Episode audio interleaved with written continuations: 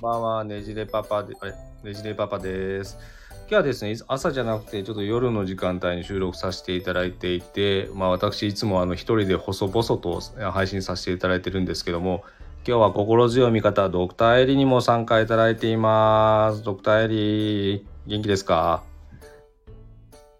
あ、こんばんは。えー、あの我々の方もようやく合同会社0と1からも立ち上げてでそれの第一弾のなんか告知をいただけるってことなんで今日ちょっとドクターエンドとか紹介いただきたいと思うんですけどいいですか？はい。はい、よろしくお願いします。えっと、今回ですね、えー第1回子供の心専門医と考える能動的な子育てセミナーの、えっと、テーマは令和時代の創造的な遊びで、えっと、セミナーを7月8日の2時からですね、えっと、ハイブリッドで行おうと思ってます。ななんか創造的な遊びってすごいなんかワードですよね そうですね。あのーなんでこのテーマにしたかというと、えっ、と、最近、最近というか、まあ、診察していて、あのー遊べない子供たちに会うことが多いなというふうに感じていて、遊べない子と、をまあ、どうその子らしい遊びをひ遊べない子供の、えー、とその子らしい遊びをどう引き出したらいいのかっていうところを、まあ、日々考えてるんですけど、ちょうどあのー今回ゲストにお招きするあのー心理師の先生山崎先生山崎敦樹先生とおっしゃるんですけど、うん。まあ、この先生がえっ、とまあ子どものセラピーにもう長年35年ぐらい関わられていまして、うん、で、あのーちょっと山崎先生と対談しようと思ったんですよね。でその時にあ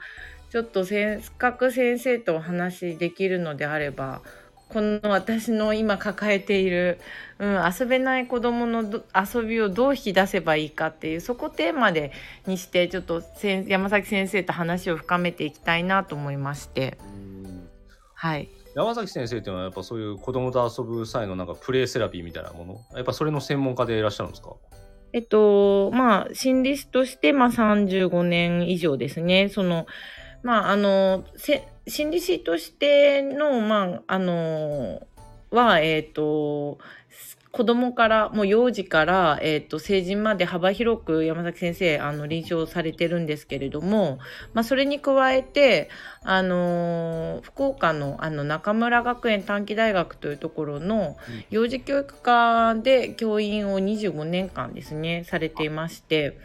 で、まあ、今はもう辞められたんですけど、まあ、そのご経験からあの、まあ、幼稚園保幼稚園保育園の訪問なども長年こうされてきたっていう経経緯がありましてそれでまああの子どもの遊びっていうことを考えた時にまあ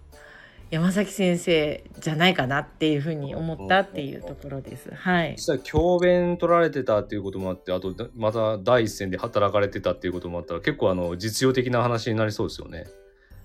そうですね。その、えっと、まあ、その、もちろんその、なんていうんですかね、あの、幼稚園の先生や保育士さんを育てるよっていうところで、あの、働いていらっしゃったので、えっと、まあそうですね、子供の能動的な遊びっていうのを、まあ、科学的にというか、まあいろんな角度から考えてこられた先生になりますね。うん。遊び一つとってみてもですね、まあ、さっきもあのエリ先生言われてたけどやっぱ自分で遊べないっていう子ってやっぱ特徴的にどんなのがあったりするんですか？えっ、とまずあのーあるのがその不登校であの出会った子供でまずそう例えばそのよく一般的に不登校の子はあのー好きなことをさせなさいっていうふうにいやもう学校休んで好きなことたくさんさせなさいとかっていうふうにそうですよく見います、う、うん、そういう対応よくされると思うんですけど、その時に何をしたらいいかわからないっていう子が結構いるんですよ、実は。なるほど。うん。っていうことだったり、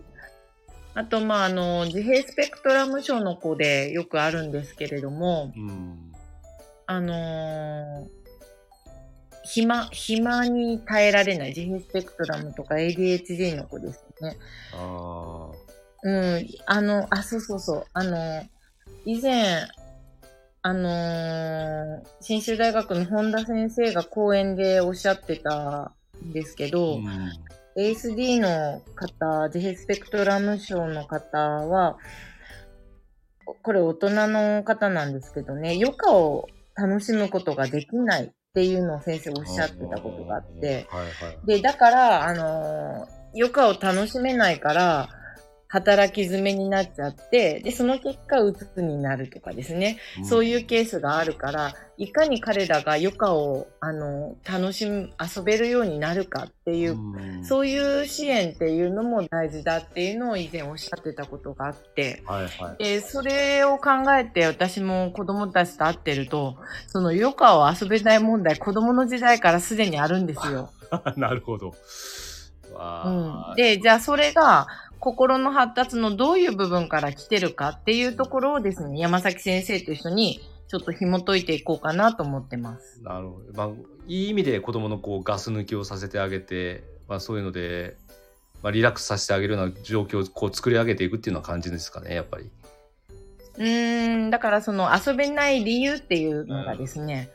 うん、そこを、まあ、あの、山崎先生の方から。子供の心の発達っていう視点で、ちょっと解説してもらったりしながら、じゃあどう、そういう、そういう、えっと、発達論的に見て、じゃあどういう引き出し方がいいかなとか、そういうところを考えていきたいなと思ってます。ああ、なるほど。まあ単に遊びっていうあれじゃなくて、結構奥深いですね、テーマ的には。